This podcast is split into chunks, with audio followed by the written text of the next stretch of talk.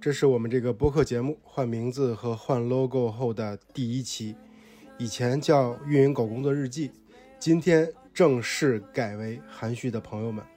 我会和各行业的老板或操盘手聊聊运营和增长的事儿。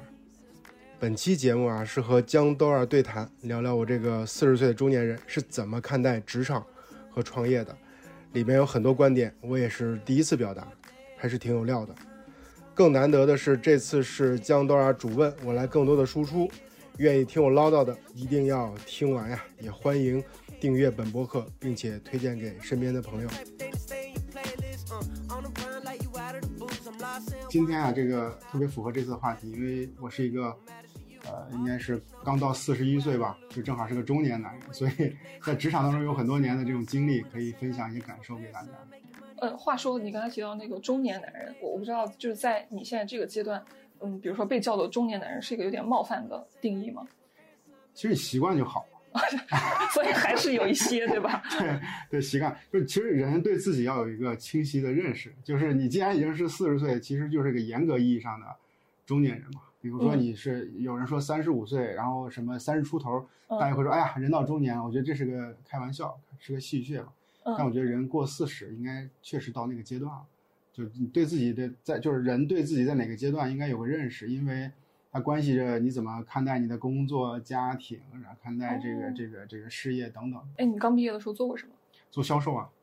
做销售。对，对。然后我记得是零五年吧，我大学毕业，然后完完全是对于职场毫无所知，然后就不知道该做什么。那个时候中关村还是很火的，就是大家都传机器，都在都去北京中关村。嗯。然后买主板呀、显卡、CPU 啊，就当时是人声鼎沸。我那个时候呢，就在中关村一个代理公司做销售，然后面对的客户都是这个中关村卖场里面的那些公司，所以中关村的卖场我特别熟，就所有的楼啊非常熟悉。我经常跟我后边的那些互联网公司大厂的朋友们聊，我说你们在街上拉过那个手推车嘛？就是一拉声音特别大，呲啦呲啦响，上面堆几个箱子。我说我当时刚毕业的时候，我就去我就做这事儿，虽然我是销售。但是因为你你把这个货从这个公司拉到那个公司，也就几百米一公里，你说你找个车也没必要，所以我就干脆，这个别那个客户下了单，我直接拉个箱子就给送过去了。所以这些活我都干过。然后我们那些大厂的同事都觉得特别难理解，就报以同情的眼光。为什么他们会觉得难以理解？因为觉得这个事儿太太蓝领了吧？就可能蓝领对于他们来说，这个是有些距离的。明白。哎，但是我很好奇，就是零五年那个时候，虽然是三本，那个时候的本科是不是还算是挺值钱的？嗯，哎呀，要比现在来说可能还行，但是不管怎么样，你是三本啊，我觉得，嗯，呃，对，我觉得肯定还是就比较一般。再加上因为我学学习确实不好，然后考三本，就整个的这种学，就这种知识啊、阅历啊、这个人脉圈都很都很少。就是我们那时候看到很多那个创业故事大佬，对吧？然后创业都是跟自己的。宿舍同事，比如王兴、王慧文，然后等等很多这样的案例，就是跟自己的，就是跟大学舍友一块儿，就是从很牛逼的学校出来，然后大家开始牛逼哄哄就开始创业了，是多好啊！就是有这样的友情、有信任，对吧？大家白手起家，特别好，特别这个励志的故事。然后，当然我学校就是我们那个宿舍里边的那些室友，基本就是上网，就是通宵在这个网吧通宵打游戏，然后有的是那个打牌，没有。没有办法，就是对大家完全不在一个就是兴趣爱好的轨道里面，没办法对去去一块创业什么的。就所以说觉得我呀，就是以前学习不好，你考不上好的这个学校，所以说你身边的人脉圈啊、信息啊，你的起点都比人低。我觉得是说实话，我觉得合理，我也能接受。对对对，对，这是起点低，起点低不代表你后面跑得慢嘛。嗯嗯嗯。其实我我个人理解啊，这属于我个人理解，就对于你学校其实没那么好的话，你跟这个社会。还是有些脱节的，就距离越来越远。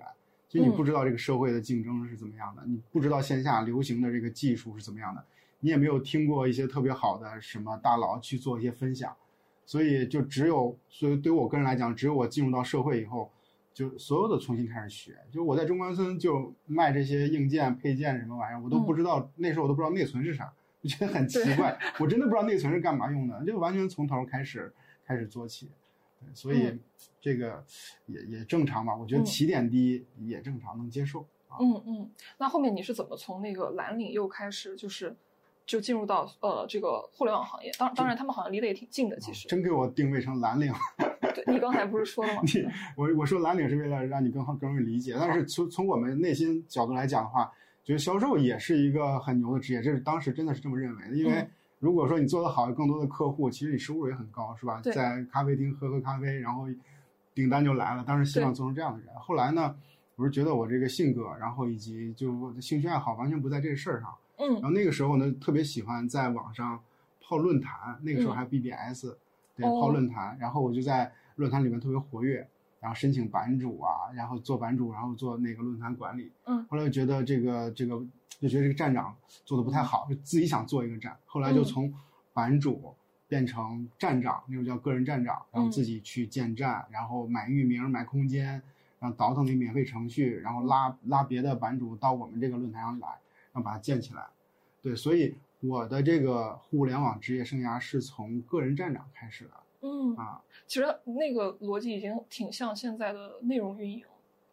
呃，对你，但是我我觉得也不完全吧，就是因为那个时候没有运营这个词，嗯，也没有产品经理这个词，嗯啊，那时候是有什么程序员、什么策划、编辑这些是有的。那个时候就，所以为什么说个人站长，是因为个人站长就代表了当时的那那群人他们干的那个事儿，嗯，就很多人其实都是。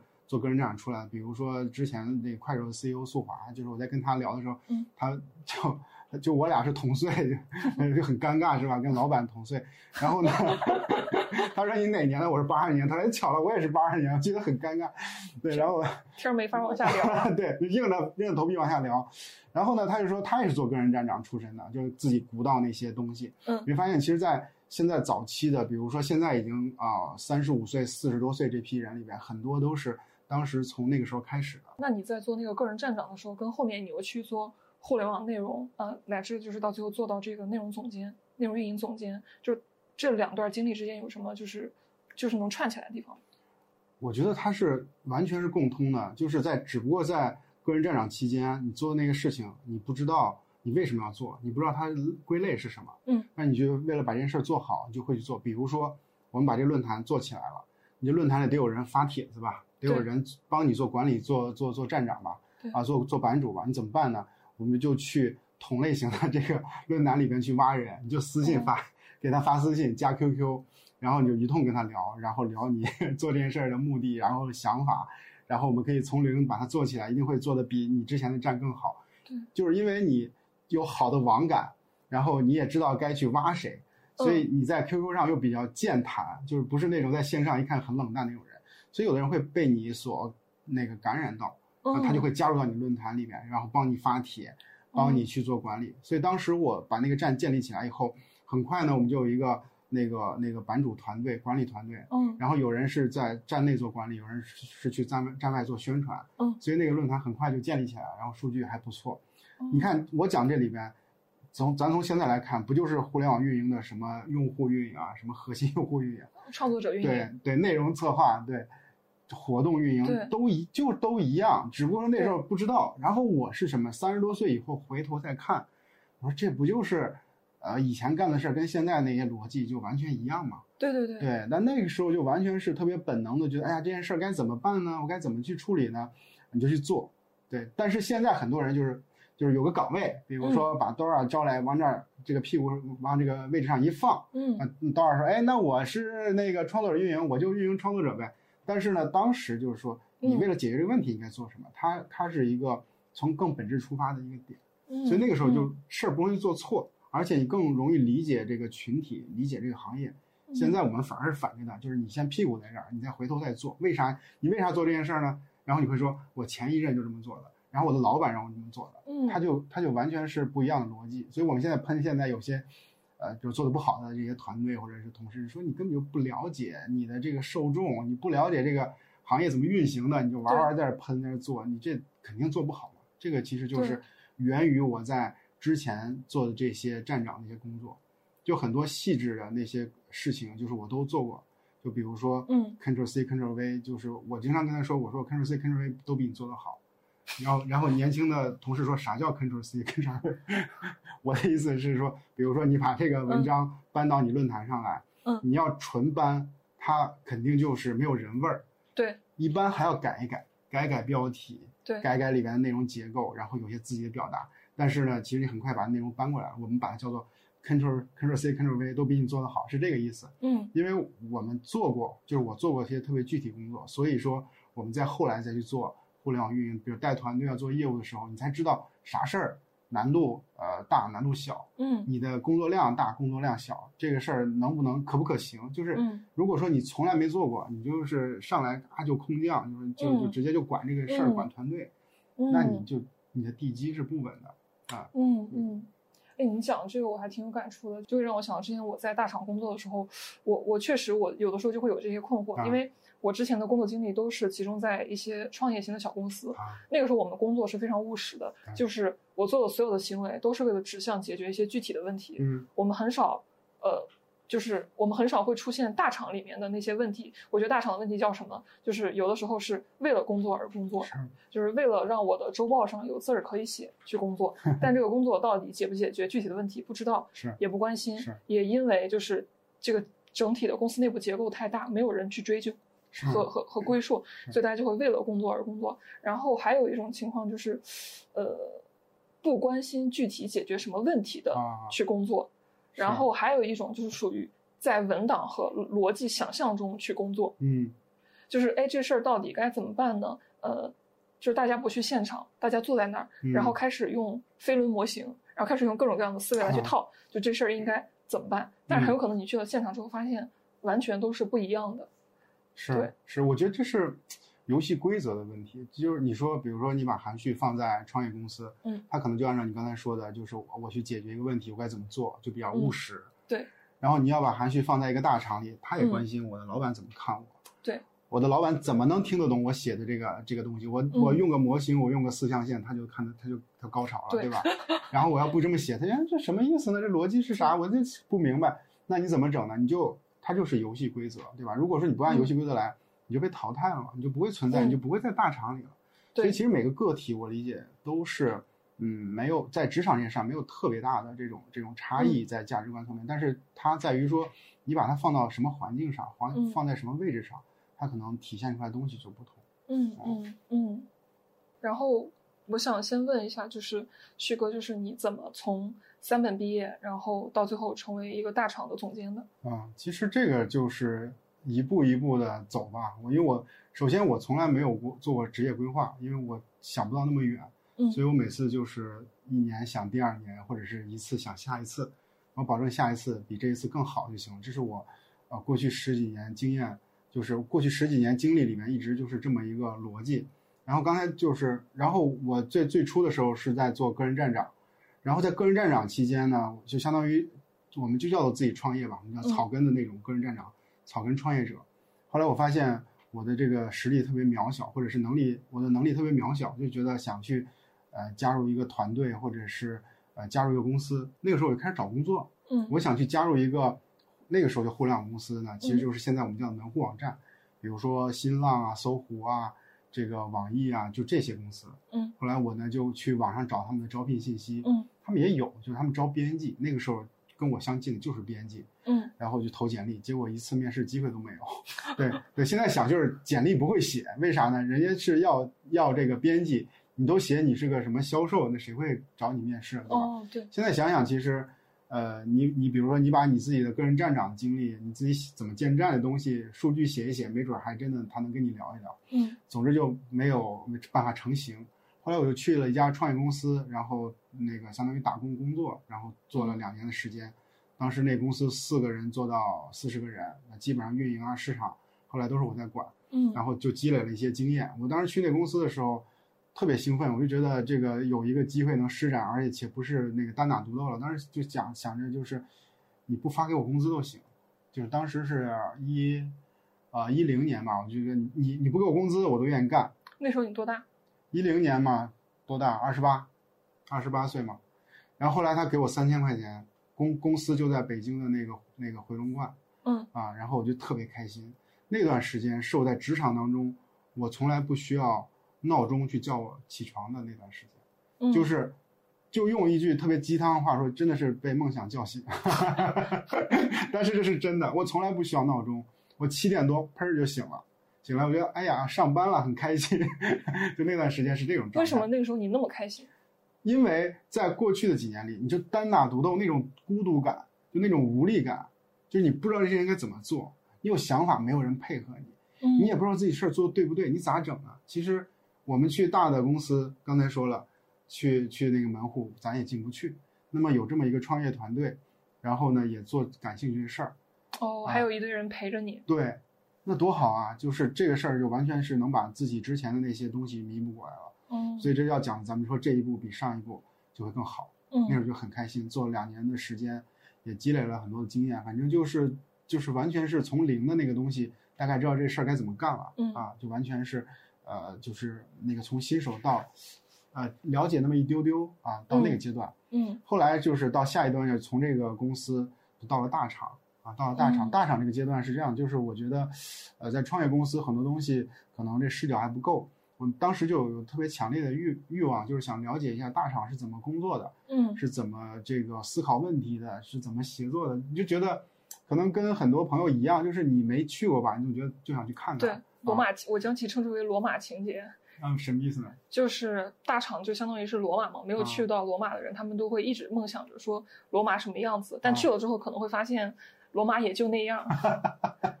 对，那你得是去过才行，对吧？嗯 那当时我三十岁啊，就去了那个去了百度，是第一家的那个大厂。哦，为啥你从一个很小的公司去百度，然后光就能去？啊、对，那个时候其实那就说到什么呢？就是我写东西，写博客，嗯写微博，啊，然后在行业里面那时候算是有一些朋友。我离职的时候，很多人帮我转那个微博，嗯然后呢，很多人就给我微博发私信。那个时候微博很火，比现在火多了，而且那个时候不是一个特别媒体或者特别明星的场合，就是很多人职业人职职业人士都在用。我当时数了一下，当时有二十多家公司给我发私信，让我去聊一聊。就因为你的那个微博在，就写的数据很好，是吗？呃，对，微博就还行，然后嗯。主要是有其他的老板愿意转，哦，嗯，就是愿意转你的微博，说这个这个那个，比如说前程似锦，然后那个以以后有好什么什么这个有好的机会，大家可以就是或者说大家这这边有个好的运营人才，呃嗯。大家来抢啊，就是这种描述，可能很多人就哦。看见了，他就会私信我，啊，当时。当时就有二十多家公司，然后来来来来找我，后来聊了一圈儿，我发现就是百度还合适更合适，所以当时去了，去了嗯百度。对，嗯但当时就是大厂的这个第一家啊，就是相当于跨跨进了大厂那个行列。嗯但是一旦你进去了以后，其实你就会被贴上一个大厂的标签。你以后嗯再去其他的其他大厂，或者你去创业公司，你这个标签，比如说百度的什么前前什么运营经理，就嗯，这个就已经在你身上了，你就对好使，对好使了。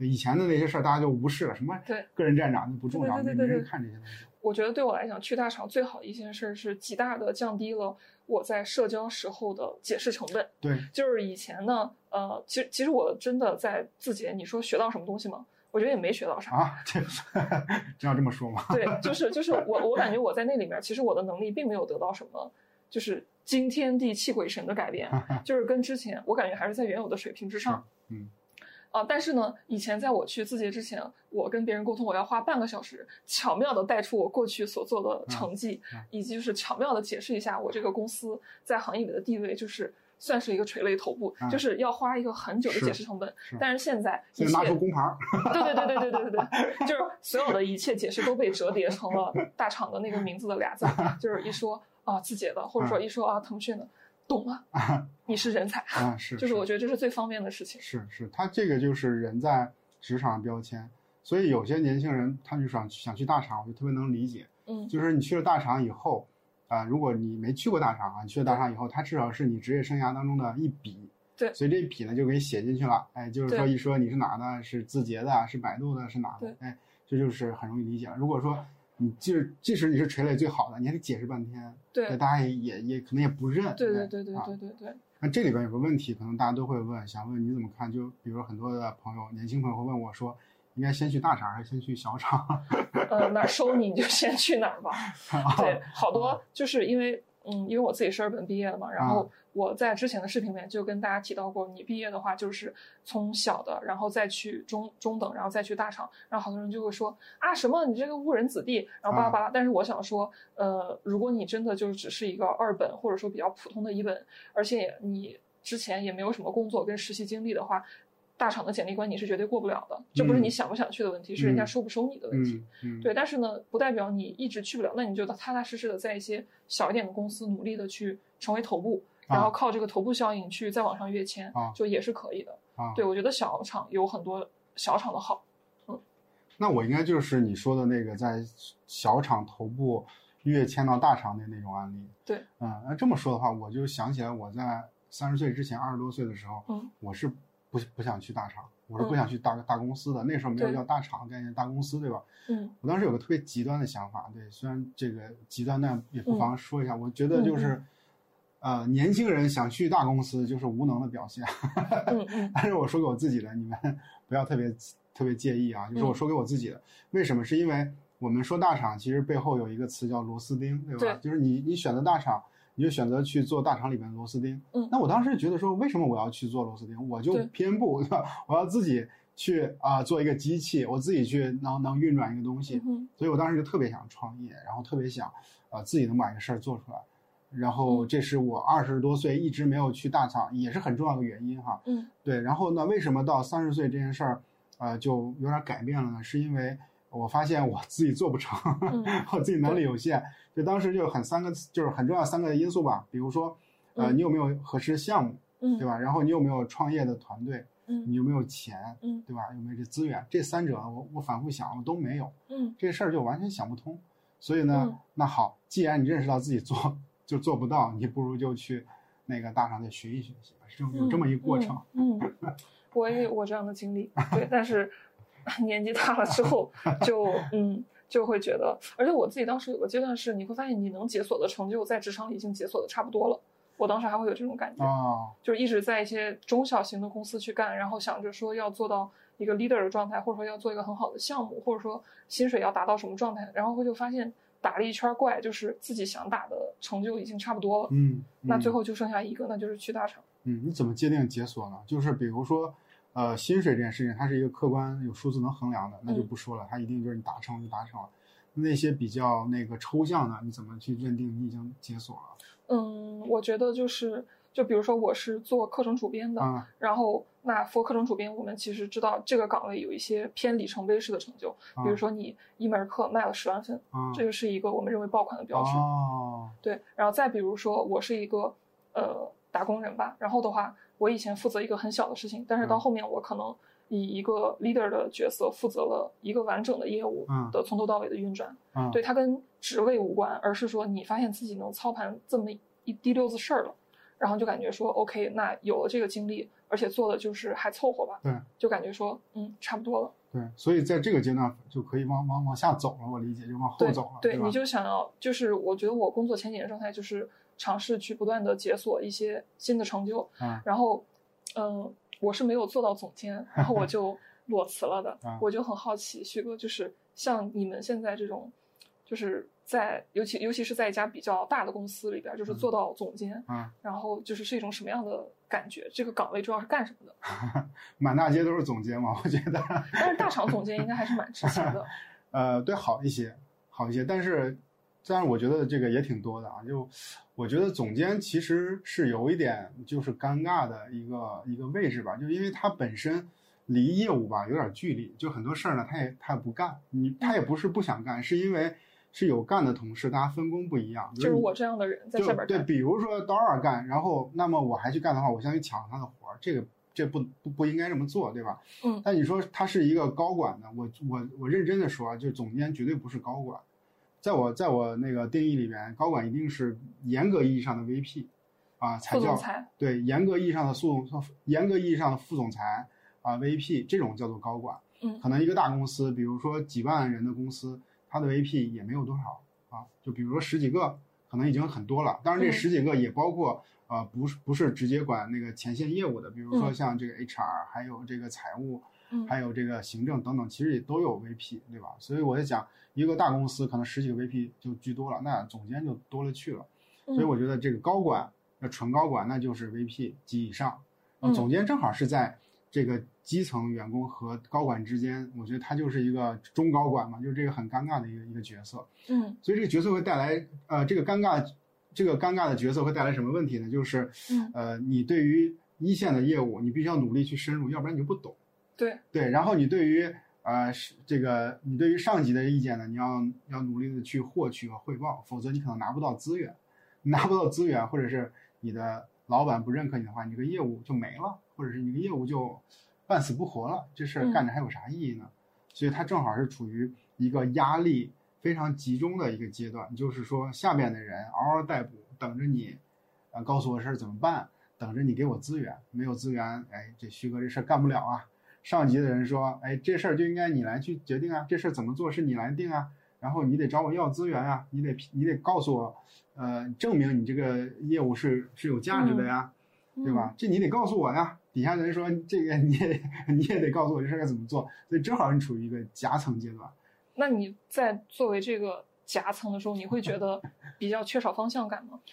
呃，方向感会有会有，因为，呃，我觉得，啊、他的方向感在于说没有人指导你。嗯，当然，其实我也听有一个朋友说，说你都这个级别指导谁指导你呢？自己自己琢磨去吧，自己指导自己。对，所以这个时候是没有人告诉你说你应该往这个方，呃，没有人告诉你说你应该往这儿走，或者是往那儿走，都是让你自己去做一些专业的判断。当然，你要为这个判断负责了，就是比如说你这个判断嗯错了。嗯或者有问题了，那带来的成本甚至是一些结果，你就是自己要背嘛。其实就是这么个感觉。对对，因为咱们这个互联网这个行业本身就是一个比较年轻的行业嘛，嗯就是很多人做得好，让他起点高，嗯然后他赶上一些重要的项目，他三十岁出头就能到一个很高的级别，这种案例还是挺多的，行业里面挺多的。嗯对他，他说做总监甚至 VP 的也有啊。嗯，对你，嗯对你想，想，就是字节的也都很年轻啊。嗯对，有道理。但是是不是只有互联网行业才这样？像其他的可能偏传统一点的行业，他们可能年龄对于这个溢价的关联度还是挺高的。是是，就是互联网会快一些，因为互联网第一它是年轻人的行业嘛，嗯所以从年轻人里边拔出来出色的年轻人，他也是个年轻人。嗯对，其次的话就是互联网发展在过去十几年来，它是个红利，嗯这个红利别的行业大部分行业肯定是没有的，因为我是经历过那个红利，我能感受到，嗯，就是首先它就是呃挣钱挣得多，嗯社会地位高。嗯然后呢，就发展速度快，这个嗯是其他行业都、都都不具备的，嗯这是一定的。只不过我们会觉得未来的再往下走，可能十几年就不会像以前那么快了。嗯，对，嗯但是以前一定是就是非常非常好的一个一个时间段，所以有很多的造富神话，很多的年轻人，然后都嗯做的比较高的职位，甚至是创业者，嗯也都岁数也都不大，嗯对吧？你对你像像这个这个字节的老板、快手的老板也不算大吧，都是四十岁上下，嗯，对，他都已嗯经做到这种成就了。对嗯，你刚刚提到了，就是互联网行业年轻人比较多，呃，包括现在的职场，肯定反正都是年轻人会更多嘛。就我不知道，那你呃，就是作为总监，作为就是偏，就是就是怎么说呢？嗯，那我不知道你面对这些年轻人的时候会不会有压力？一定一定是有压力的，就是你会觉得这个时代不是，或者是这个行业它不是你的行业，或者是它不是你的时代了那种感觉。对，因为你会发现二十多岁，不过这感受我早就有，就二十多岁干的事情，二十多岁的那些同事们干的事情，就已经跟我三十多岁干的事儿是一样的了。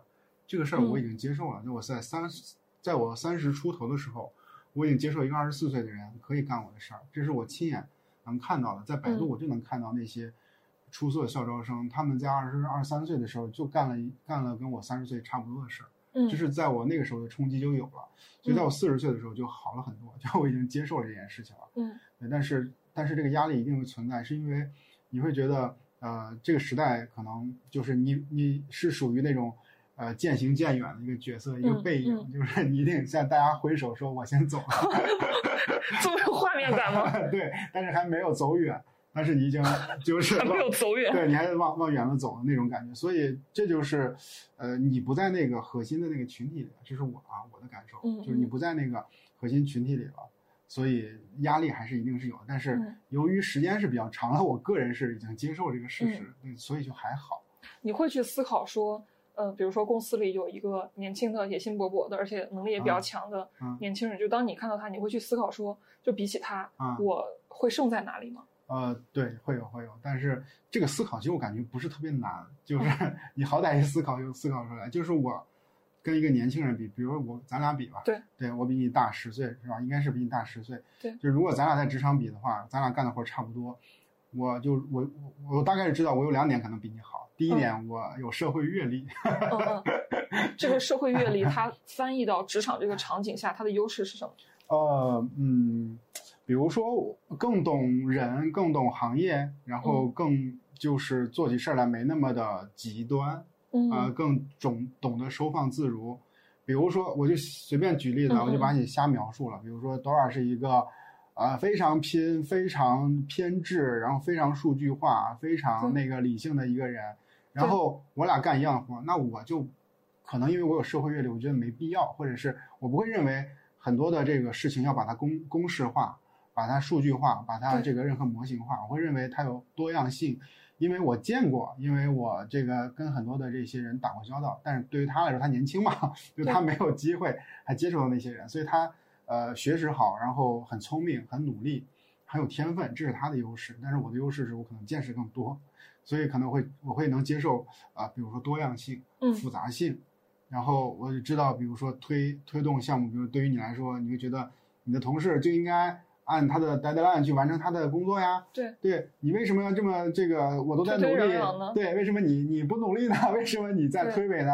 对，但是对我来说，我就能理解。比如说，我会觉得，呃，这个这个人是因为，比如他有什么样的家庭的背景，或者是他的这个呃，这个这个家庭关系是吧？他嗯可能会他怎么看待这个工作，啊，可能都不一样。他他处于职业生涯的什么阶段，他是什么性格，嗯可能我们就知道该怎么去啊看待跟他的协作合作。嗯哼，对吧？你要不要给你的合作方留出来，就是他的蛋糕？这些东西，都是，呃，我觉得年轻人可能考虑的相对来说比较少的，但是他又是职场里面比较具备的。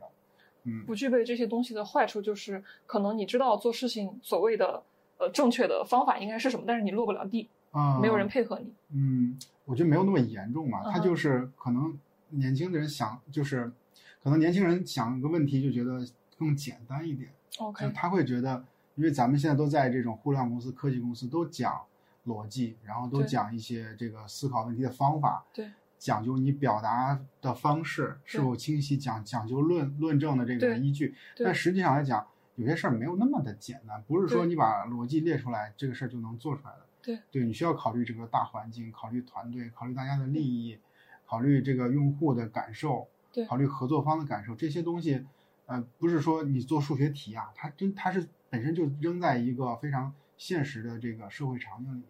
嗯这些可能是，呃，可能是岁数稍微大一点的人，他的嗯优势就在这儿。这个优势最终通往的这个状态是什么？就是问题能够被更好的解决吗？，好，那最终可能还是回到咱俩案例嗯，可能最终呈现出来的是这件事情，我能把它推下去，或者是我能把它做出来，嗯但是你做不出来，啊，嗯就是，当然这是个例子啊，我们在举例，他是一个年轻人和一个中年人在推一个项目的时候，对，因为我们可能会有更多的阅历，能更好的把这事儿能落地执行。他可能也没错，你把他的做的事情，你把它拆出来说，他有错吗？没错，对，嗯但是呢，就是因为各种原因，就没有那么的理想。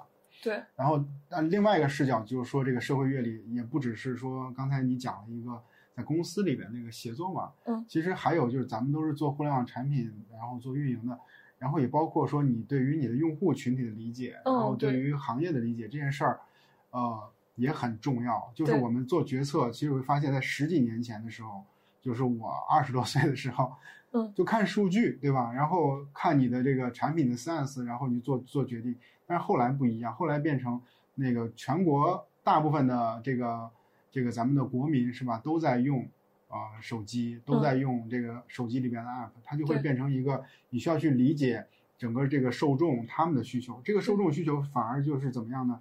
就是在社会的不同阶层，在全中国的不同的区域，然后它都是不一样的这种感受。这种嗯感受是完全跟你这个，就是你完全不能理解。比如说你在北京，然后你在自己，然后你是一个什么受过很好教育的一个年轻女性，对，你怎么可能能理解那些下沉市场的人呢？对吧？他就是你几个亿日活当中的其中一个啊，那你怎么理解他？你你在最好的办公室拿最好收入，你怎么去理解他们？这个里边就需要对于社会群体的这种认识和理解。我觉得可能很多特别就是叫做，呃，我觉得很多可能比如受过特别好教育，就是背景光鲜的人，他反而是呃怎么样都无法理解得了的。对对这个对于他们去做产品，呃是非常大的一个一个挑战。啊、嗯对嗯，对，现在我 get 了。你刚刚提到说，就是呃，这个就是中年职场人，他面对年轻人，嗯。他怎么去思考自己的差异化优势？你刚刚提到一个社会阅历，还有其他的吗？你刚刚说好像有两点。啊然后第二点就是对于人的理解，就是对于人的理解取决于呃你的就是啊、呃，对于人的理解就是你的同事啊，你的你的合作伙伴，你的这个呃叫做你的用户。嗯就举个例子，比如说我们在大厂工作的时候，有嗯很多的这个协作方，比如说这个业务呢是你来负责，我们叫做你是 owner，对吧？对，你是 owner 是一个什么呀？就是说你来去做决定，然后我们都应该听你的。嗯那么如果这事儿做得成了，嗯做好，嗯首最首要的功劳是你。对如果做的不好，那么第一责任人也是你。对啊，他是这么个逻辑。那么就会有很多的角色来服务你。对那服务你的人不一定都是你的下属，对吧？对他会变成，他会有很多是你的，我们叫做 BP，就是那个像合作伙伴，就是你公司里面和，比如说你是个产品经理，那么会有一些市场的同学，然后或者是一些研发运营的人来对配合你。对，但是他都不是那个产品部的同学，对吧？所以对所以这里面涉及到你怎么去调动他们的这些这些这个积极性，调动他们的资源。比如说，可以把含蓄分配给你，对吧？帮助你做，但是含蓄使不使劲儿，其实这个流程上工作公司是管不了的。含蓄说我就给你使个两两分力，你你怎么你能怎么我，对吧？啊，我觉得这个超难，我觉得这个超难。我就讨厌你，我就不想跟你。对但你能怎么我？就我老板说把我划给 Dora，让我跟他做三个月的项目，那我一样可以啊。对但如果说我特别喜欢你，我给你出一百二十分的力，这感觉完全不一样。什么叫一百二十分？Dora 说这件事这样，然后我说，哎，这个会议结束以后说，哎，这事儿其实不是这样，这样其实不是特别好。我给你个建议，应该是这样，因为呢，你看前面我们做这个项目就是你这种情况，效果不好，咱们就可以这次改一下。那么就是我这就是投入一百二十分的精力，然后比如说我又照顾你的面子，然后又又告诉你这个事情该怎么做，保证这事情效果，这是一百二十分。那二十分的力呢，就是你说啥我干啥，我还给你打折扣，对吧？你做的不好我还笑话你，这个是很正常的 情况。对对，所以如果是你啊、对于人，比如说有更深深入的理解，对于协作更深入的理解的话，其实你要知道跟你合作的含蓄他更在乎什么，对。就是他他对于什么东西是他自己对。想要的。比如说韩旭是一个随便举个例子啊，在一个大厂里面工作很很多年没有晋升，然后他一直会担心他自己业务被砍掉的一个人，对那么你要帮他去刷存在感，你要帮他去帮韩旭刷，这怎么刷呢？比如说韩旭做的事情，你要让他的上级知道，你要让他哦喜，就是让他暴露出来他做的事情，然后他的进展，对吧？这样大家会觉得是说，呃，韩旭在做事情，然后他做事是有用的，并且这个项目的 owner 是认可的，对对，这是他认可了，那就韩旭上级也会觉得，嗯，做的不错，因为他也会他也会担心说，嗯把我划过去以后，他就什么也不干，影响他们这个大的部门的这个利益嘛。嗯对，所以你要把他的这个工作的成绩更好的秀出来，然后或者是你要让他讲他做得好，比如说开周会，你让他嗯讲，让他讲讲他是怎么想，你给他留三分钟的时间，对对吧？这个时候你是想你给我留三分钟时间，让我在一个三十三十个人的一个周会上去讲这个项目的时候，我讲完了，我以后会不投入吗？嗯这事儿我就进去了，好不好？对 把我扔进去，我一定会认真去做的。我下回嗯我一定讲得更好。对，这个里边其实就是说，你看大家会在意什么，对，嗯然后可能有的人会就是会会会，呃，喜欢这个项目，喜欢这事儿，嗯他想多参与，他想这个就是出谋划策，对他有这种这种成就感，对你要让他把成就感发挥出来，所以，所以这个就是很重要的点。因为有的其实最怕什么呢？有的这些这个嗯项目的 leader，、他就觉得说，你你这个人力换过来了，你就应该干，你为啥不干呢？你不干，我找你上进去，对吧？嗯那大家就会，也不是说不行，就是极端情况下可以，比如说这个千钧一发了，嗯这事儿不行，可能你自己也会挂了，那他妈公司要挂了对，或者你自己这个项目就挂了，嗯那你谁也面子你也别在乎，对吧？但是嗯这属于什么呢？最后一发了，就是你这事儿不嗯行了，我就再来一下子，是死是活。对。但你平时日常沟通的时候，你不能这样。但是更多的常态其实没有什么千钧一发，大家就是日常协作。是那你怎么在日常当中依然还能调动别人去配合你？是，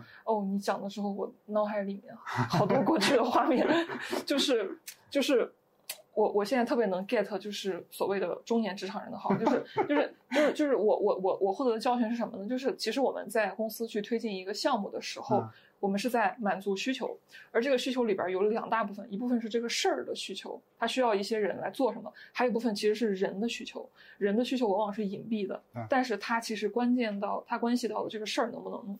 而当你太年轻的时候，你不理解人，你就只能想到事儿该怎么做，但是呢，人的需求你就会忽视掉。对。而当你或者说或者说就是因为你太年轻了，然后你能处理的信息复杂度有限，然后你脑子里的带宽让你已经。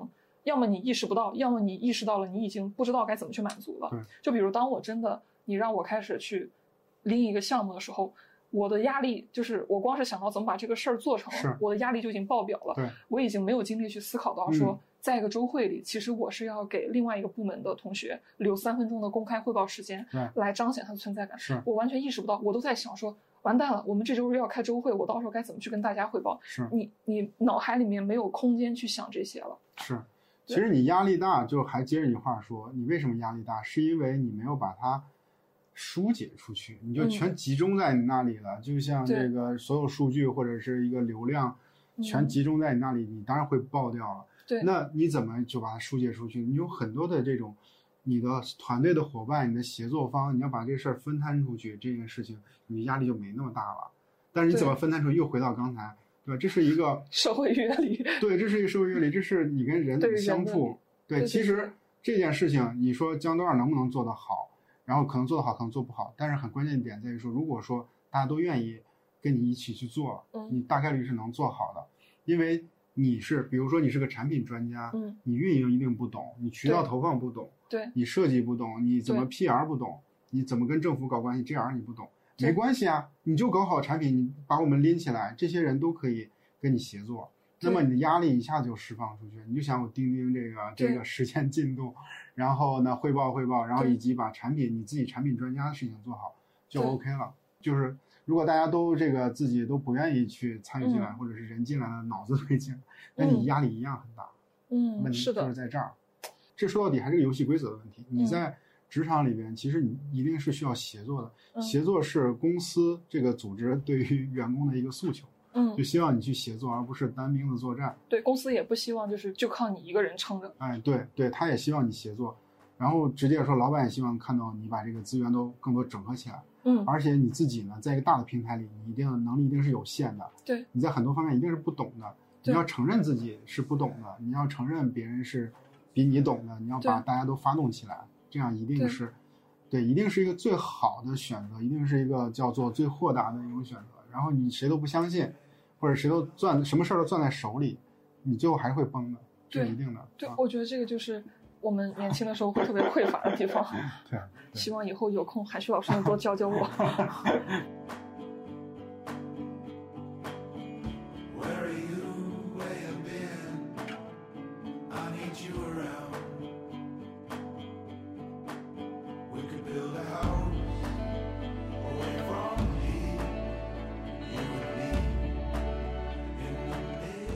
我自己我自己去做用户调研的时候，我会发现有很多年轻人他们还没找着工作，啊然后就开始操心。对我三四十的时候失业了怎么办？对，就我不知道你现在四十岁的状态下你怎么去看待职场？就这个问题，我特别有特别有发言权。原因是啥？因为我这样的问题，我被问了将近十年的时间。嗯就是当我在三十岁的时候，因为我那时候写公众号、嗯写书嘛，嗯就很多有年轻的朋友，他就会呃问一个问题，就是说，哎呀，那个旭哥，我做到三十岁的时候，能不能做成你这样？我做到三十岁的时候，互联网运营还会不会存在？嗯，对，就很焦虑这件事情。然后我不知道，呃，三年后、五年后自己会怎么样。嗯就我在十几年前我就被问这样的问题，哦那你会发现，十几年以后还是这样的问题，对还是说运营会不会消失呀？然后我这个三十岁会怎么办呀？三十五岁怎么办？对所以我想跟大家说，这是一个共性的问题，就是不管你是二十五岁、三十岁、三十五岁、四十岁，都会都会有这样的问题，或者都会有这种困惑，嗯因为它来源于对于未就是未来的不确定性的一种恐惧。对，但这种恐惧实际上就是人类进步的动力嘛，就是你、嗯你再去努力的动力。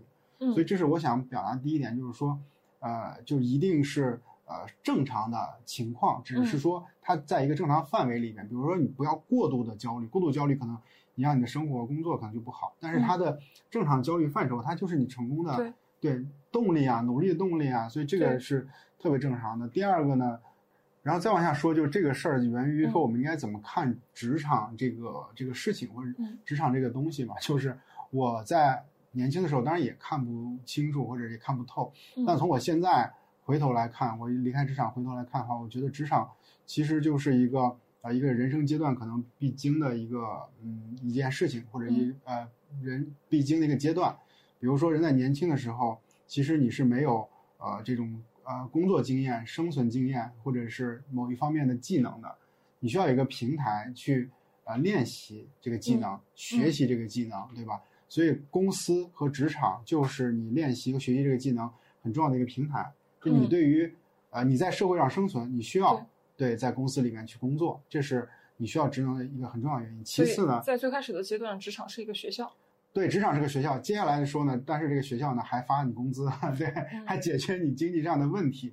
虽然可能年轻的年轻的时候我们挣的工资不多，对吧？但是你终归是说，呃，它的游戏规则是公司拿这个薪水去买你的时间嘛，对买你的青春。那么这个时候就变成什么呢？公司第一给你实践的这种机会对，教你经验；第二呢，给你钱买你的时间。对所以你就相当于把自己呢卖给公司，获得这两项收益。对啊，对。所以当你觉得这个收益是完全符合你诉求，且是那个呃非常满意的状态的时候，你会一直在职场里面，你会打工。嗯你会发现，咱们有的同学，或者是有的时候，我会觉得，呃，不想打工了，或者是在这公司里面待的就觉得，呃，不是那么满意了，一定是这两者出了问题。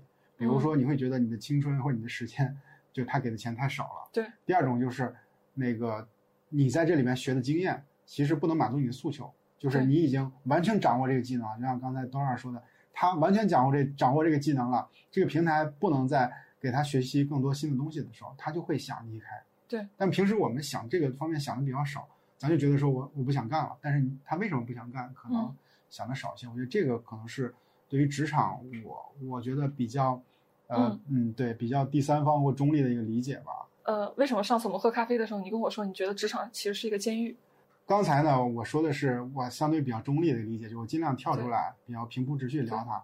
对，但实际上我个人更认为职场是一个监狱嗯啊，因为职场对于员工是有要求的，不管是对于你的职责分工，然后你的目标，然后甚至是包括这个职场会对于公司都有自己的企业文化，嗯在这种价值观层面也都对你有要求。所有的对于人的要求，其实都是对于人的捆绑，都是对于人的评价。你看，我们都知道，就是我们在这个职场里边都有职级，对吧？对比如说 P 级、P 级或者级杠级，低职级的要听高职 级的。对对对，没错。我们在一个会议室里，如果我职级比你高，可能你也不向我汇报，但我的感觉就是气势就比你比你大，对或者说我的话语权就比你重。为什么呢？是因为我们在职场里面，我们脑袋上都顶了一个呃数字或顶了一个职级，这个职级呢就是公司给我们的就是嗯标记或或者是给我们的评判。呃，我觉得这个评判和这个约束是我认为它是监狱的很重要的一个原因。啊、比如说 Dora，嗯他能力好不好？然后他是不是一个好的员工？他甚至是不是一个好人？如果他在我的团队里，我就有资格，或者是我有话语权对他做评判。对，就你大大家想想，这事儿公平吗？我觉得，呃，在职场里是公平的，但是你跳到一个社会视角来看，它不公平。为什么韩旭可以评判 Dora？韩旭为什么有这个资格和有能力，对吧？去评判？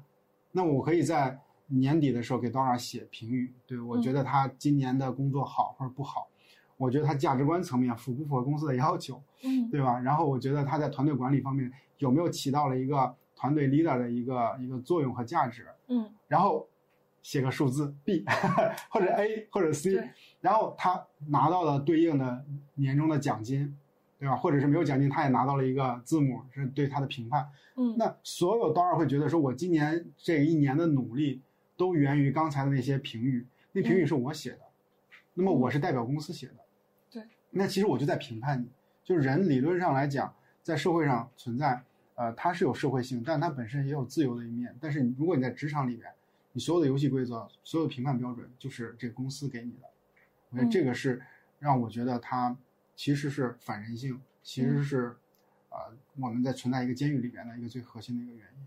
嗯，而且是公司指派了你来评价我，但我可能并不认同你，但我依然要被你评价，啊只要我在公司这个机制下。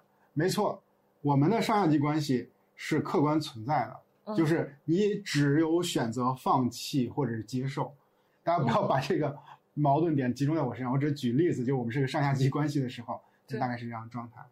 对，其实跟我当时离开大厂的时候，我有一些同事，他跟我的说话特别的像。嗯就是我当时我说我要我要走了，然后我有一个呃同事，他比我更小，嗯然后他应该才工作两三年吧。啊他当时说了一段话，就让我挺震惊的。他就说：“Dora，你现在离开企业，然后你要去 Gap。”他说：“万一你回来的时候你不能适应职场怎么办？”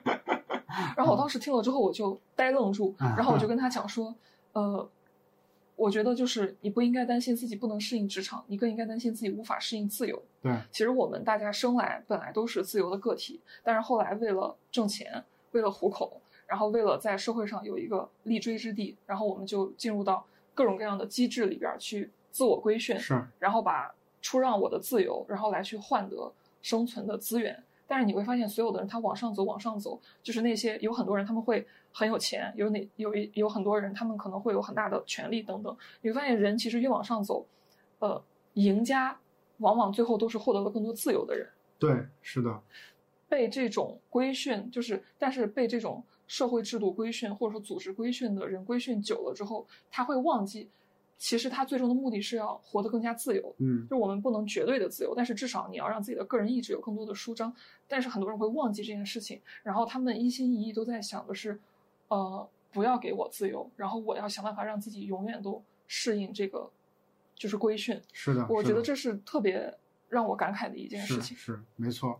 延伸来讲的话，其实我们发现，在职场里边，很多朋友他会在某个阶段遇到特别不开心的时候，嗯，就就就我可以试想一下，我见过的，包括我自己不开心的时候，无非就是说，呃，你在这里就没有得到很好的这个能力的发挥，嗯。然后或者是你的上级对你不认可，啊、或者是你在这个社交在这个社交圈子里面觉得极度的不适应，所有这些不开心都源于，呃，这公司对于你的评判。其实嗯。这个对于你的评判，就是会让你觉得说我自己不好，对然后我自己是不够的，我自己其实是四十分，我甚至我甚至连六十分都不够。但你为什么是四十分呢？为什么你就不是一百分呢？它它就源于大家的标准不一样。对对你你你只要在这公司里边，然后你就呃会被打这样的分儿，然后会被你的上级去给你这样的评价。我觉得这是就极度的不公平的，因为我们看到很多的员工，我可以举一些例子哈。嗯有的员工呢，他是那种就是比如说想象力极其的旺盛，嗯然后那沟通力很强，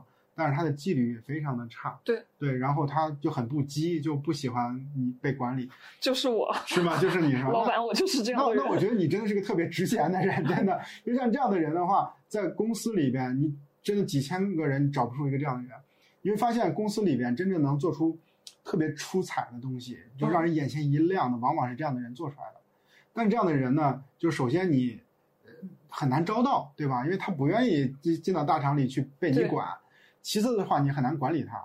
对因为他，因为他既然进到团队里，应该是公平的，因为跟大家享有所有的这个规则的要求，对吧？对但是呢，就是他又跟别人是格格不入的。然后，嗯然后第三的话，他自己在这里边可能也不开心，水土不服，反而他的亮点嗯也、也展示不出来。嗯，对这个呢，其实为什么会会说这样的人在公司里边就施展不出来，或者觉得不开心？原因就是他进进入到公司里边的一个评判体系了。这个例子说明，其实评判人的标准有很多，但是嗯。公司只能给你一个。对。他觉得你这样的是好或者不好的。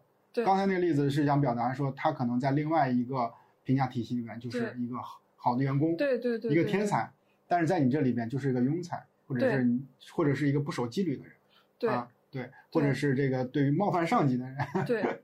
对吧？那然后你就会给他一个特别不好的评价，对这个就是我觉得呃特别的不公，或者是特别的让人觉得可惜的一点。就是其实只只要有足够多元的标准和环境，每一个人都能够去极大的去释放自己的价值。是但是职场的问题就在于说，如果你长期只待在这一个环境，你就会以为这个环境就是对你价值判断的所有了。对，然后当他对你做出了负面评价，你就会认为，呃，是我的问题，我一定要去修哎改我自己，是，我要顺着他把自己塞进去。对。但是你永远都比不上那些本身就是跟这个环境匹配的人。我们看到延伸这一点，我们看到的一些具体现象，就是我们经常在网上看到一些职场 PUA 的这种案例，实际上就是他的这个公司，然后甚至上级是通过一种就是就是否定他的方式，然后去控制他的这种精神或者这种感受。这个呢，其实非常严重的。为什么会呃我们会被职场 PUA？是因为对于这个员工来说，他眼里只有上级，只有上级的标准。其实，如果说咱们今天就是我们跟 Dora 讲这个逻辑，大家能清楚以后，你会发现你为什么要呃一味的只看你的上级的标准呢？你为什么要只看上级对你的评判呢？对吧？他只不过是你的上级，他只不过是你人生当中的很很很短的一个过客而已。对。然后你就因为他对你的评价而否定自己吗？对，就是这是非常愚蠢的一件事情。其实当你想想明白这件事情以后，你就不会特别在意说他对于你的负面的评价，对吧？这个负面评价可能有不怀好意，或者是，呃，甚至是因为你的上级本身他的这种这种经验能力、阅历不够而而导致的，对吧？你就不用那么的在意他。你要知道，你身身在这个环境里，你就一定会遇到这样的问题。嗯，对。如果职场是一个监狱，但是现在看起来我还非得要进这个监狱不可了，是。那就是那我该怎么去看待这个事儿呢？对这个职场这件事儿，就是你还是肯定是，你对职场你一定还是要经历的原因是什么？虽然我们说了它对于你各种的这种评评判或者是这种约束，但实际上来说，还是要回归到人是一个社会性动物嘛，它需要和这个这个外界接触，它需要有交流。嗯，对，所以职场其实是一个非常便捷的通道。这个通道是说他能跟外界交流，能学习知识。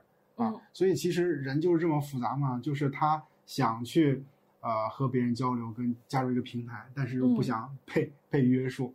所以我们今天，所以我们想表达的也是，你要从哪个视角来看这件事情。如果你是个年轻人，可能你现在就需要快速的吸取呃这个职场里面的经验，嗯，然后让自己长大，然后壮大，对吧？嗯然后可能从我的视角来说，我已经离开职场了，嗯我觉得他对于我的那种评判让我觉得非常的不适。嗯那么其实合理啊，就一个问题，可能有两个不同的视角来去看这个问题、啊嗯。所以其实话说回来，就是虽然它是监狱，但是我们可能需要在监狱里 去磨练自己，享受外界自由，或者是能去驾驭自由的这个能力，这是必不可少对对啊，一定要去经历的阶段。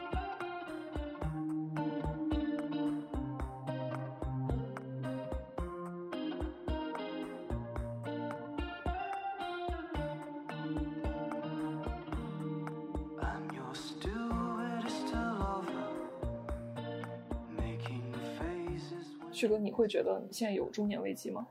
呃，我觉得有，但是好像还不是特别严重。但我可以嗯分享一下我有啥危机啊？嗯我觉得首先很重要一点就是说，呃，中年危机它是各方面呃因素的一种组合，就是你嗯觉得它就像上有上有老下有小，然后都集中在一起了。对就比如说，我会发现，呃，人到中年，他的体力不如以前了。以前就熬夜，你知道那种创业的时候，什么晚上几点睡，第二天照样这个七八点起床，然后嗯一天精神没有影响。嗯现在呢，其实你会你会注意保护自己身体，然后注意保护自己的精力。嗯比如说，我们今天要要要录个视频，我可能会呃在中午的时候会休息一会儿，因为我知道下午会有一个高强度，那么晚上会早睡。嗯那以前年轻时候根本就无所谓，就就直接干就来了，对吧？所以可能对于体力来说是一个挑战，就是发现明显不如以前了。那我嗯说个细节，就是呃我在二十多岁的时候，我可以睡懒觉，周末的时候睡到十二点。嗯啊、我不知道那个大家什么感受。我在三十多岁的时候，我再也睡不了懒觉了。嗯，就是我我应该还我呃就是我在周末的时候，我本来没有任何安排，我还是会在上班的时间 醒来，就觉得很生气，嗯就没事儿啊，我可以睡到睡不了了。嗯后来我觉得其实就是觉少了，就是早醒是变老的标志吗？嗯，就是我觉得觉少就是你不能再睡到十二点了。明白。那你、嗯但是你清醒的时间，你的体力强度也没有以前大。对，是的，OK，对。那你会觉得很多年轻人他会有那种感觉，就是他睡了，比如周末他说补觉补了半天，对或者补了一下午，然后他会精力充沛。对，就首先我们是，首先我是不能再补觉，是因为我睡不着。嗯啊，就会就是你就没有完全没有补觉这个环节，即使你嗯补的话，你也不会觉得精力充沛，嗯所以就嗯就当就刚到那个环节还有点沮丧，觉得已经再也没办法睡懒觉了。嗯对，所以身体的感受还挺明显的。嗯对，然后第二个呢，就是呃，从家庭层面，你肯定是上有老下有小的，你得养家糊口。嗯然后，我我还再说一个呃具体的事儿，我在二十多岁的时候，我经常辞职，嗯 就是这个不好啊，大家不要学嗯，就是因为我觉得干的不好了，我不开心了，我就不干了。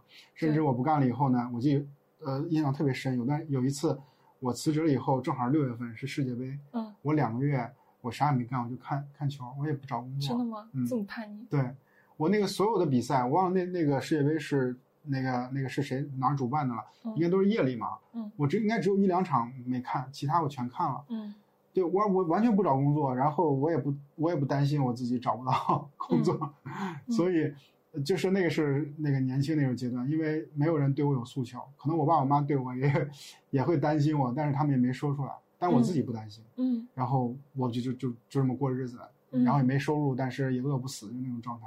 但是现在不一样，你做任何一个决策，你都要考虑到，呃，你经济收入。比如说嗯我们现在要创业，但是创业我也要希望我有最最基本的这个经济的收入，这流水还要有，要不然嗯我们这个家里怎么去维持？对吧？所以嗯这是中年其实你需要考虑的问题。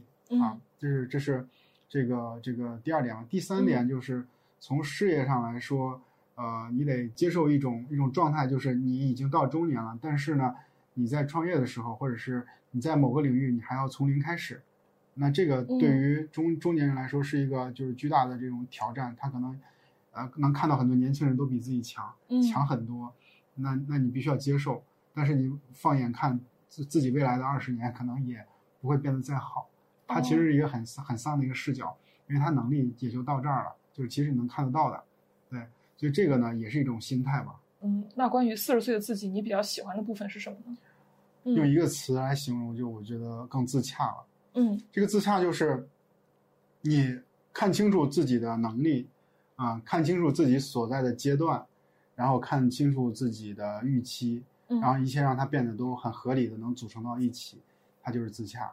自洽嗯给我们带来的好处就是让我们没有那么拧巴，嗯对，让我们没有就是活得那么的痛苦。嗯就可能我的收入也没那么多，或者是我的社会地位没那么高，但是我们是开心的，这符合我们的预期。对，我们能从现在的工作当中、生活当中找找到自己的快乐，其实嗯这就就是自洽啊，对这就是价值啊。对就是以前我呃，我年轻的时候，我会认为自己会成为一个什么知名的企业家，或者是成功的一个、一个商人，但是现在我会认为自己是很平庸的，然后也能接受。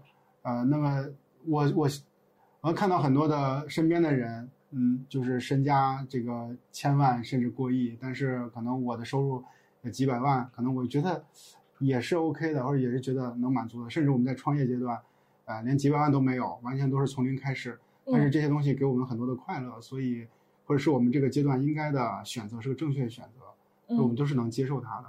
嗯即使有呃特别大的特别大的变化，或者是你跟别人有巨大的这种差距，我们也不会觉得心里的不平衡，也不会觉嗯得说有很嫉妒别人，嗯或者是很羡慕别人，也没有。所以我觉得这可能嗯是、呃自洽的这种理解吧。我感觉师哥，这个是我跟你去打交道的过程中当中，我觉得你身上没有那么强烈的中年危机感或者中年油腻感的原因。我觉得你是能够看到中年的自己的价值的。嗯，我觉得这个东西是对，就是这件事情它很重要。是，嗯，作为一个博主，作为一个内容创作者，我时常会觉得，我们告诉了太多用户其实现在不需要知道的东西，啊，比如比如呃，比如说我在你二十岁的时候，我就告诉你，你四十岁可能会发生什么，然后啊你一定要做哪些哪些准备，是或者说我在你还没有步入到关系的时候，我就告诉你在关系里该怎么样去避坑，就等等，就会有的时候经常会怀疑，就是这些事情带来的正副作用到底哪个是更大的？但是我觉得像现在这种互联网的发达，它带来一个什么现象呢？就是呃我们会看到太多太成功的故事，对，就是是的，呃，可能你一个月现在只能挣一万块钱，这已经是很了不起的成就是了。结果你打开短视频，然后你发现有一个比你小十岁、现在年入百万的人在教你该怎么去挣钱。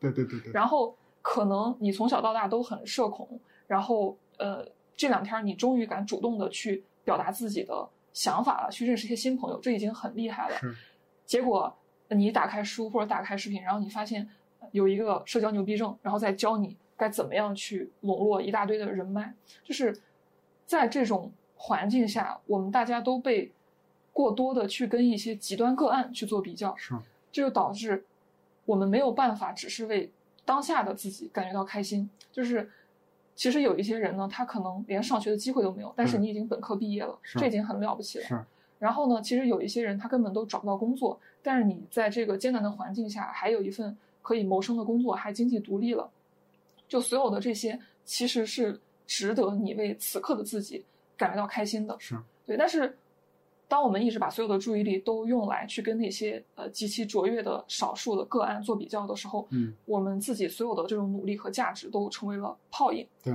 然后还有很多大家说中年危机、中年危机的人，但是我觉得，如果你在中年，比如说三十岁的时候依然有一份工作，然后呃周围的人身体健康，对吧？然后呃你有一个自己的这种小的朋友圈，我觉得你就已经是一个挺棒的成年人了。对，就是这种生活已经是很多人都梦寐以求的了。就为什么不能为当下的自己感觉到开心呢？在我看来，就是接近中年的这样一波人，他们嗯更成熟，然后更淡定，更有阅历，他们的生活方式也更多元，就是远远超过了我在二十岁的时候能想象到的那种生活。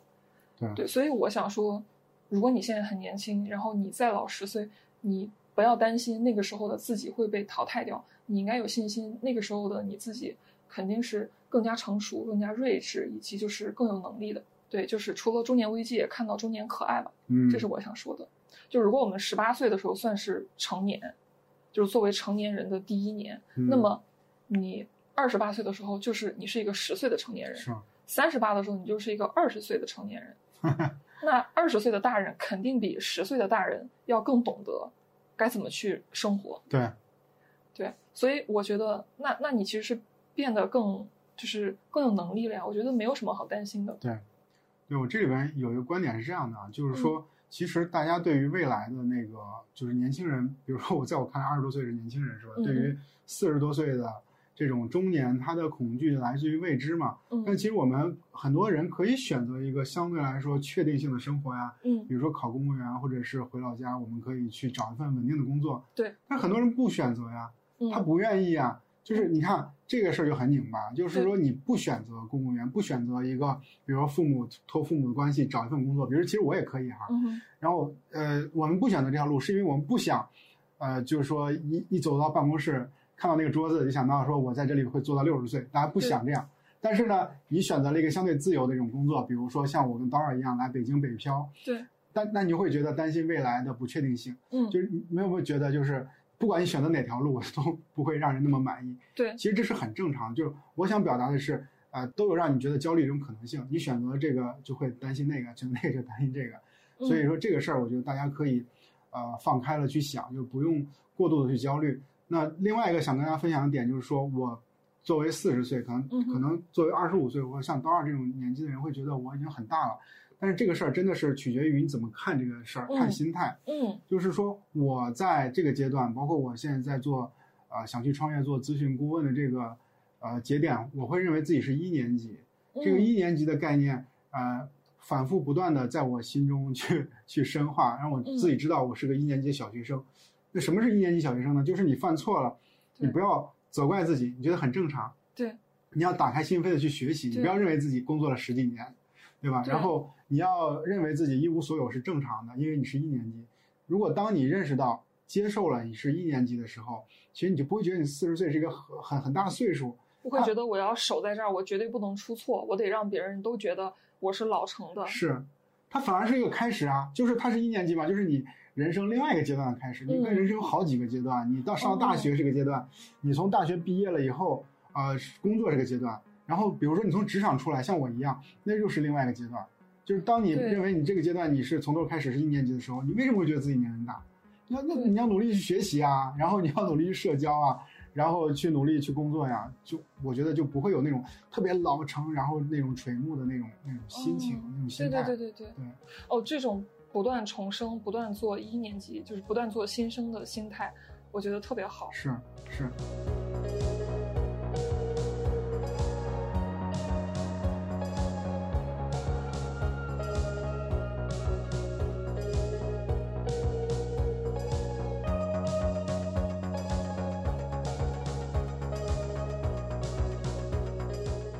分享一个案例吧，因为我在这个行业时间比较长，所以有些朋友跟我年纪也差不多，但是他们比我晚走一步哈。就是嗯。最近有一个这个 BAT 的一个朋友，然后呢，他应该是近期要从这个公司里面出来了，但是他的嗯。年纪跟我这个差不多啊，四十岁上下。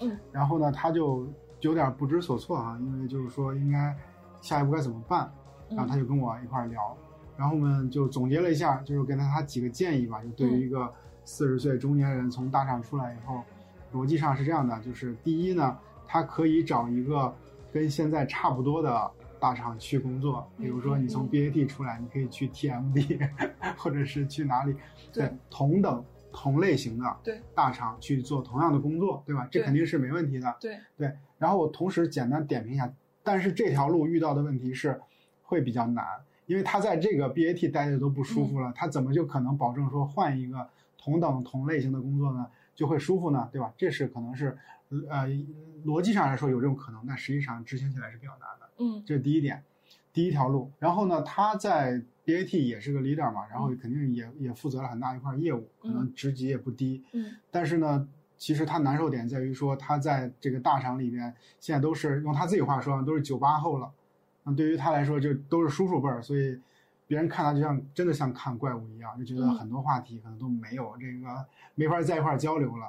是一种就是在班里面做那种大留级生的感觉吗？对对对，没错，没错，对，差不多就就就这种感觉。我现在其实跟零零后在一块儿，我也会有这种压力嗯，就是他们聊了很多，就是好像他们天然的就很懂元宇宙怎么了，然后那个 NFT 怎么了，然后我我再去听的时候，我就有点跟不上趟儿，我有的时候会有这种困扰。是，就但你的这种，我感觉就还好。你像真的九八年和八二年的人比，哦，嗯，对他这种差距会更大，他们甚至应该不会在一块儿交流，然后、嗯然后可能这个年轻人对于他跟他交流也有些戒备，对吧？嗯然后这个会，他会变成这个这个主流这个社交群体当中之外的这种人。嗯啊，那这样也很难做管理，因为你很难去管理你无法理解的人。对，是的，是的，或者说大家就是都避开你，或者是这个嗯阳阳阳奉阴违，对吧？就这种感觉。嗯啊，而且对于他来说，他也不知道嗯自己未来的发展方向是啥，因为他也嗯很难再升上去了，因为这个他的上级可能比他还年轻很多。嗯对，这种就一定是属于这个矛盾已经到了一定的阶段，嗯或者说这个事情发展矛盾啊，到一定阶段以后，没法再去疏通的，对，他就只能嗯是出来了。那第二个出路呢？第二个出路是你跳出互联网行业，去嗯传统行业，比如现在都要做数字化、做线上化这些嗯公司，然后比如说像餐饮呀、零售啊、嗯医疗啊、教育啊这些空间其实特别大。嗯就互联网公司能有多少家？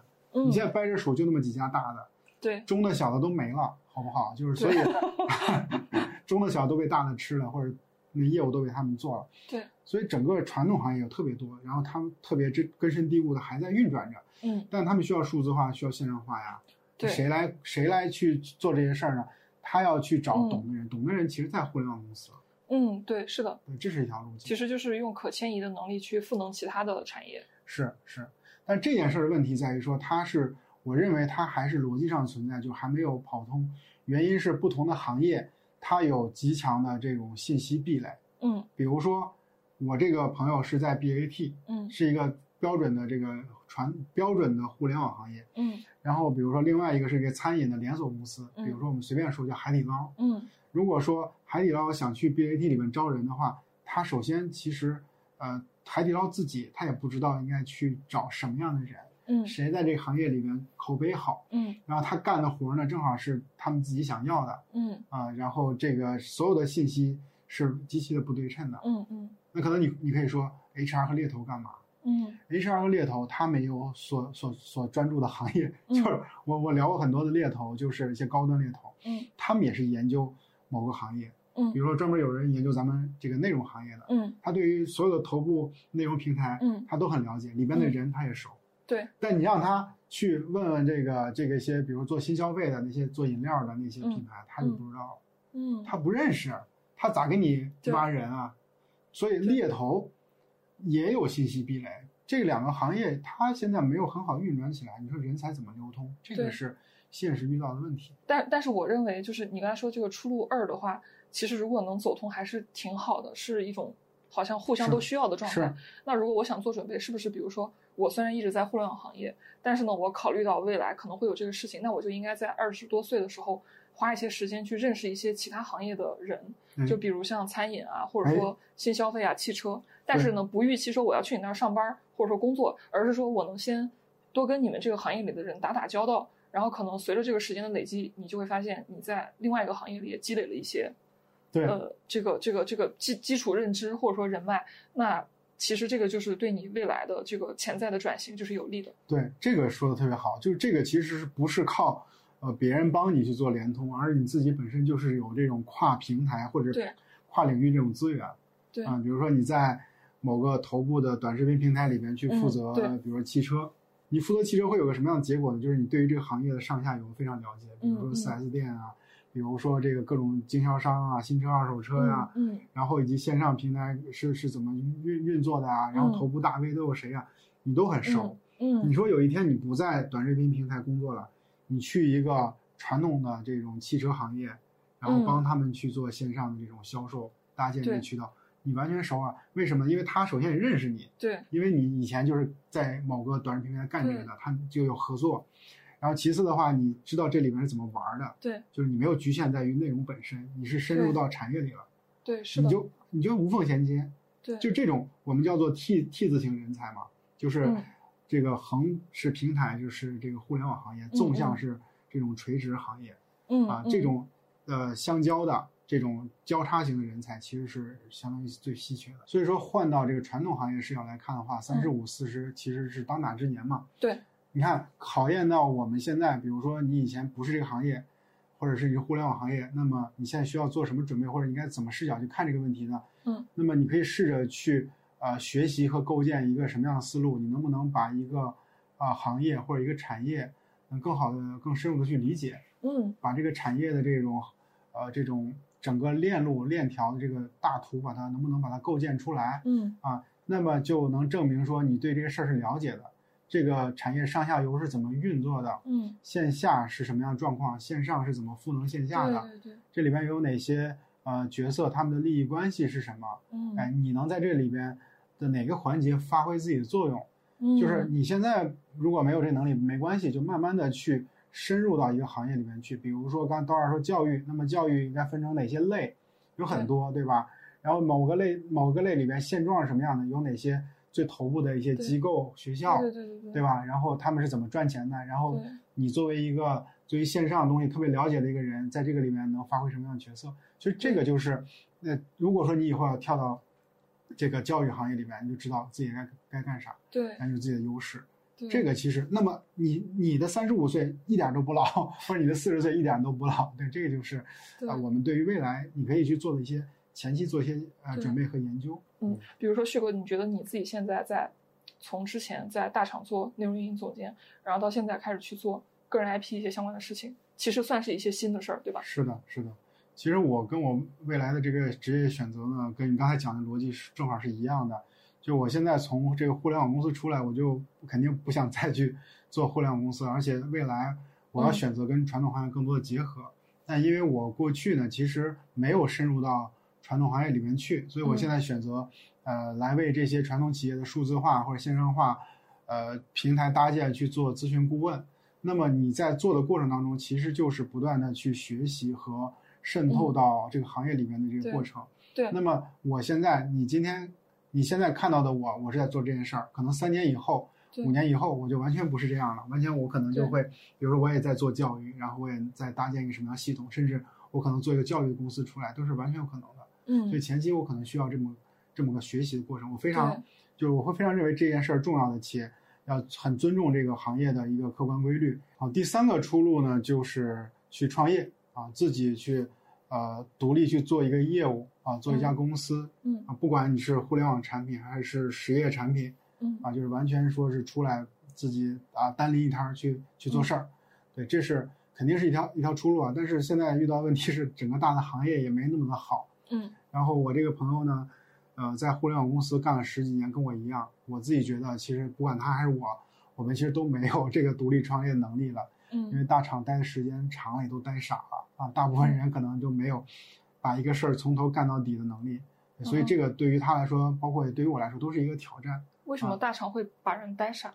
对，因为在大厂里面，你是众多的这个链条当中其中的一环，嗯你很有可能把这一环做得更好，但是你基本上没有全貌。对啊，有全貌你也没有这个全貌的能力，这是就是很重要的一个能力上的欠缺，这是第一点。然后第二的话，就是对于大厂来说，他们的工作方式跟创业是完全不一样的。嗯，我们说大厂一般就有钱呀、嗯有钱的特点是什么呢？就是很多活儿他不自己干。如果嗯是你是大厂的，你一定会知道啊，不管你做做线下活动，还是做这个这个节目综艺，还是会做一个哪怕是一个比较小的这种发布会或者小的快闪活动，其实都会去找供应商来帮你去做，对帮你去做策划设计，然后去做落地，甚至帮你做复盘，所有东西包括做传播，对吧？对都是他们去做的。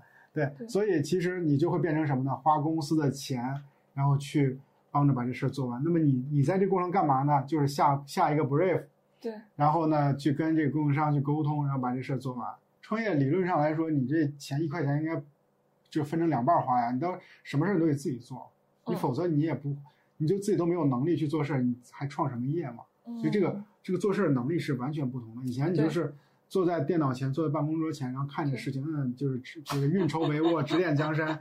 哪怕你是大大厂里边一个一个基基基层员工，其实都是这样干的嘛。对也不赖员工啊，就模式就这样的。对就我们叫做说，你饿了以后只会点外卖，不会去自己去下厨房去做饭嘛。嗯对，所以所以他就完全没有这种实干的能力。啊我觉得这个就是大厂的人出来再去创业遇到了很大的问题，尤其是那种带团队，这大大厂里面带团队的人，嗯他就更是这样的问题了。因为他出来以后，比如他创业，你看他肯定也是任何细节都得自己盯嘛。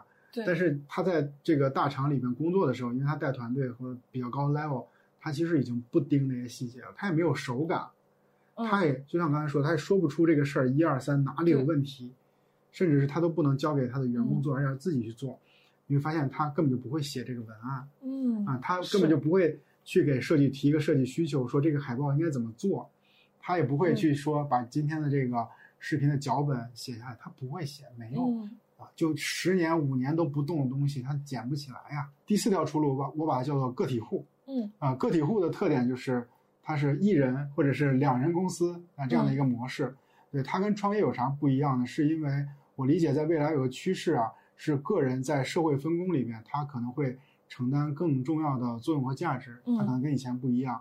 就我举个例子，比如说，呃，刀二是个律师，嗯然后呢，他其实是可以呃和律所没有那么深的这种绑定关系，他以个体身份存在，那么他可以去接这个公司的这种这种法律的顾问，嗯然后去接案子，那么嗯他是以一个个体呃存在的，对吧？然后嗯去、呃去去履行这里边呃那个律师的一些职责，嗯。然后去获得这样的一些收入以及社会地位提升。嗯。这种案例其实有挺多的，包括什么以后可能会有的什么类似于家庭的医生，然后或者是我在嗯。做的这种咨询的顾问，嗯。然后等等，甚至是说像呃这种什么月嫂啊，然后这种保洁啊，包括这种什么代驾啊这些嗯。等等，它都是呃个体。我我认为个体在这分工当中会承担更重要的位置，因为呃对于企业方来说，或者对于需求方呃对于需求方来说。其实这样的成本更低，然后嗯合作的这种效率就更高。对他不用非得去跟一个律所，不嗯用非得要跟一个什么什么医疗机构、嗯咨询公司去合作，他跟一个艺人公司或者是三个人成立的小工作室，嗯一定能把事儿能做起来。嗯对，然后另外案例像 Dora 这种，就是其实做内容，呃，对于现在来说，内容在整个的是媒介当中取得了更重要的位置。可能以前大家会觉得，呃，短视频就是刷着玩儿的，对啊、然后视频就是随便拍着让大家看的。那媒体是什么呢？报纸、杂志、电视台。对那现在其实你会发现，传统的媒介已已经很少有人去看了。那大家看的都是什么？一个个个体，这个世界上只有一个他，嗯然后他有自己的特点，他有自己的价值观，有自己的表达方式，嗯甚至有自己的音色、长相，这些东西都是不可复制的。当这些因素组成到一起的时候，他就变成一个有自己魅力的人，嗯他就会吸引一小撮特定的人。对他的他的内容就是吸引就吸引了大家。嗯啊，但是这样的人，其实在整个的这个社会分工里面有他巨大的这种价值，然后嗯他也能获得收入，那这个模式就就能闭环了。对，对，然后这就是个体在社会分工当中取得的很重要的这种位置。那就是我们刚刚已经聊了各种各样的出路，就是旭对哥，你觉得作为四十岁的职场人，你对于二十多岁的就是年轻人有什么建议吗？我们能做哪些准备？从我个人的这个职场发展的过程来看，就是我有几点非常让我有收获的，也分享给大家。嗯，第一点的话，就是你要有自己的手艺，属于你自己的技能。比如说，我喜欢写东西，然后嗯喜欢总结我们工作当中的一些收获，嗯我就把它写成公众号，然后公众号写成书，因为有书又交了很多的朋友。嗯然后比如说 Dora 这样的朋友，或者是有的人是因为书邀请我去工作，嗯开比较好的 offer，嗯这些都是因为写作，因为我做互联网运营，然后这个手艺获得的这些收益。嗯对，所以说，呃，我想跟大家讲，你也要需要有一个呃属于你自己的这个这个这个手艺啊、是你的特长啊、它可以给你带来持续的这这样的一些好处，或者是让你感到快乐都 OK，这是嗯第一点。然后第二点呢是，呃，大家一定要持续去读书啊，读书这件事情其实是被遗忘的一件事儿，但是它又极其重要，因为我们生活在一个信息爆炸，然后以及呃阅读内容越来越短、越来越便捷的一个时代，嗯反而让大家很少的去读书了。嗯但是你只有认真的去读一本书，你才能吸收里面它的知识，然后以及让内心获得平静。它不只是知识的获取，还是修身养性。嗯然后你去啊、阅读一本一本的经典的好书，才能帮助你获得更多的这种知识和手艺。对，嗯这个是很重要的一件事儿。第三点建议呢，就是要有一个好身体。嗯 这个好身体这个事儿啊、往往就是在你身体最好那个阶段是嗯不会被注意的，你会觉得你怎么造都没事儿。但是你到你三十岁、三十五岁、四十岁的时候，你一定会相信我，你一定会感觉到这种变化的这种差异的变化。嗯你能不能熬夜？你能工作多长时间？然后你是不是觉得累？然后你能不能睡懒觉？我们其实都能感受到，我个人啊都能感受到这种这种差异。所以呃，我记得我记得之前我在美团的时候跟一个高管聊天，他就说他现在特别重视身体，他会健身。嗯我说你为啥要健身？他说抗造。就我当时不是特别理解什么叫抗造，后来我理解就是他的工作压力很大，工作量也很大。如果他不健身，他不保持一个身体非常好的状态的话，他就会三天两头生病，他就会虚弱，他就不能工作。嗯啊，虽然它的这个 源头是为了让更好工作，但是它解决的方案是让让身体更变得更好。嗯后来你会发现，呃，你有没有发现，其实很多的那个商业人士、成功人士，他们都会在再忙的时候拿出时间来去健身。嗯对，这是我们就把那就把这两个字也送给大家，就是你抗造啊，就是你身体底子好才抗造。对嗯这是这是第一点。第二点的话，就是健身的时候也会让你进入到一种就是精神上更放松的这种这种状态，就是你在工作当中遇到那些压力、不开心的嗯事情，其实都能靠健身把它释放出来。哎，话说在人际关系上，你有没有什么建议？啊、人际关系，我觉得在职场里面，人际关系是一个特别重要的事儿。就是啊、在我二十多岁甚至三十岁出头的时候，我有个观点叫做：只要我牛逼，只要我能力强，呃，这些人际关系就不重要。变强是维护人际关系最高效的方式。因为我厉害啊，就因为我牛啊。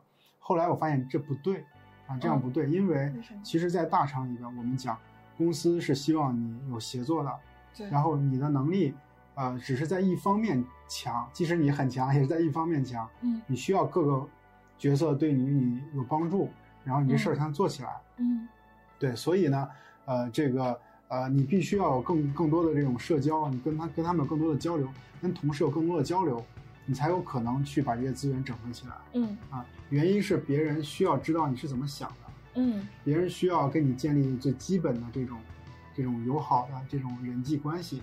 比如说我我跟刀二很熟，嗯对啊，然后呢，下次我们在开会的时候，刀二遇到了一个问题，嗯他可能做的不太好，嗯，我可以选择踩他，我可以选择挺他，嗯我可以选择不发声，那么我跟他有比较好的关系的时候，我至少可以选择不踩他。对不踩他。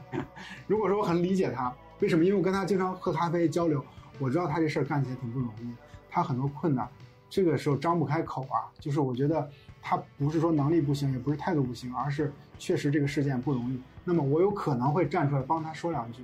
嗯，大家都不是违背良心啊，就是因为我更理解他呀、对因为我们之前有更多的这种接触沟通啊。对那如果说我跟高二是那种，在线上我知道有这么一个人，我今天恨不得我第一次见，对吧？他在跟我稍微有点这个冲，这个这个这个业务上的冲突，那我是不是有可能会踩一下？对这很有可能的事儿。所以这就是你在公司当中，在职场当中，你有更好的这种这种业务的这种朋友啊嗯，这种盟友其实还是很重要的。嗯啊，你想获得别人的支持，就要花时间去支持别人。是的，是的，甚至是你到了一定的程度，比如说你是一个中高管，嗯，那是你的分内职责，对对吧？你比如说这个有事儿来了，你得平事儿，或者你得别人得得撑你一把，你资源你得去申请，对吧？如果说你你下边的人跟别人吵架了，你得你得出来去去去那个解决一下。对，如果你平时没有这种社交关系，或者是没有这种盟友关系的话，你很难解决刚才说的所有的问题。不管你是不是一个社恐，嗯就是这事儿你都必须得干。